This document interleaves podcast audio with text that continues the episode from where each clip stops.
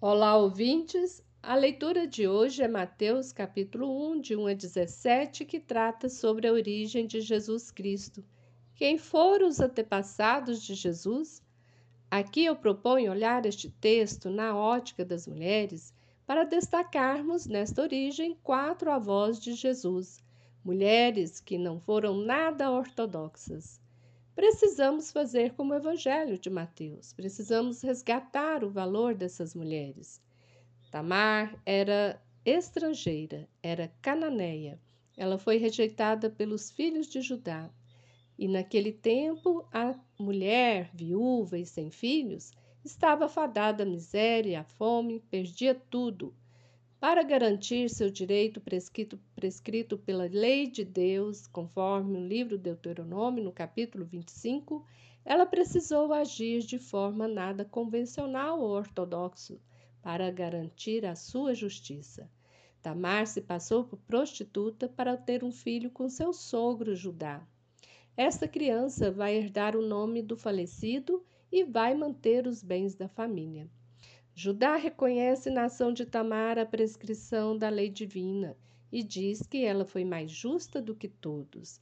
Leiam toda a história no capítulo 38 do livro do Gênesis. Outra avó de Jesus é Raabe, também estrangeira cananeia, prostituta e marginalizada. Ela torna-se modelo de fé, de coragem, acolhimento e hospitalidade ela desobedece à ordem do rei de Jericó e professa a fé em Deus, Deus Javé, pois acredita no seu projeto de vida. Raabe salva o povo de Deus desde a sua entrada na terra prometida. Leiam Josué no capítulo 2.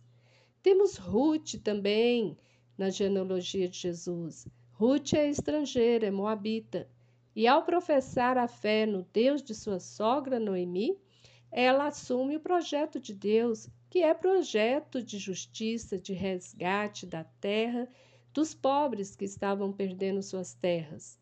Como Tamar, Ruth garante a terra e o nome para Noemi ao se casar com um parente mais próximo que é o Boaz, como garante a lei de Deus também no livro de Deuteronômio, capítulo 25. Ruth é modelo de fé no projeto de Deus. Temos, por último, Betsabeia, citada na genealogia de Jesus, também é estrangeira. Betsabeia foi vítima de violência por estupro pelas mãos do próprio rei Davi. Foi vítima por perder o amor da sua vida, seu esposo, que foi assassinado pelo rei Davi. Naquele tempo, uma mulher viúva deve ter novo casamento, senão cai na marginalização. Ao casar com o rei, ela garante sua vida com dignidade e dignidade para seu filho.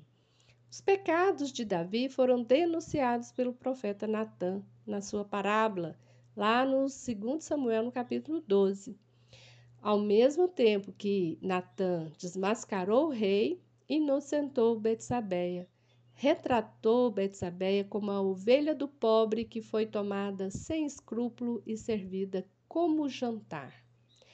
A genealogia de Jesus, na ótica das mulheres, abre nossos olhos para enxergar o projeto de Deus para nós. Todas essas mulheres fortes que antes eram marginalizadas pela sociedade foram resgatadas e justiçadas pela história bíblica. Ao ser inserida na genealogia de Jesus, demonstra seu reconhecimento e o projeto de Deus, que é de promover dignidade de vida para as pessoas, pois todos nós somos filhos do Criador. E o menino Jesus aprendeu sobre essas virtudes com, as, com essas avós e com a sua mãe Maria de Nazaré. Que neste período do advento possamos também aprender com essas mulheres fortes, avós do menino Deus a virtude da fé, da coragem para promover vida justa para todos, sobretudo os mais vulneráveis de nossa sociedade, os marginalizados.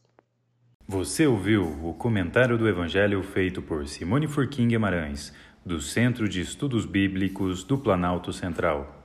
Este é o podcast Naciana, do blog Coletivo Naciana.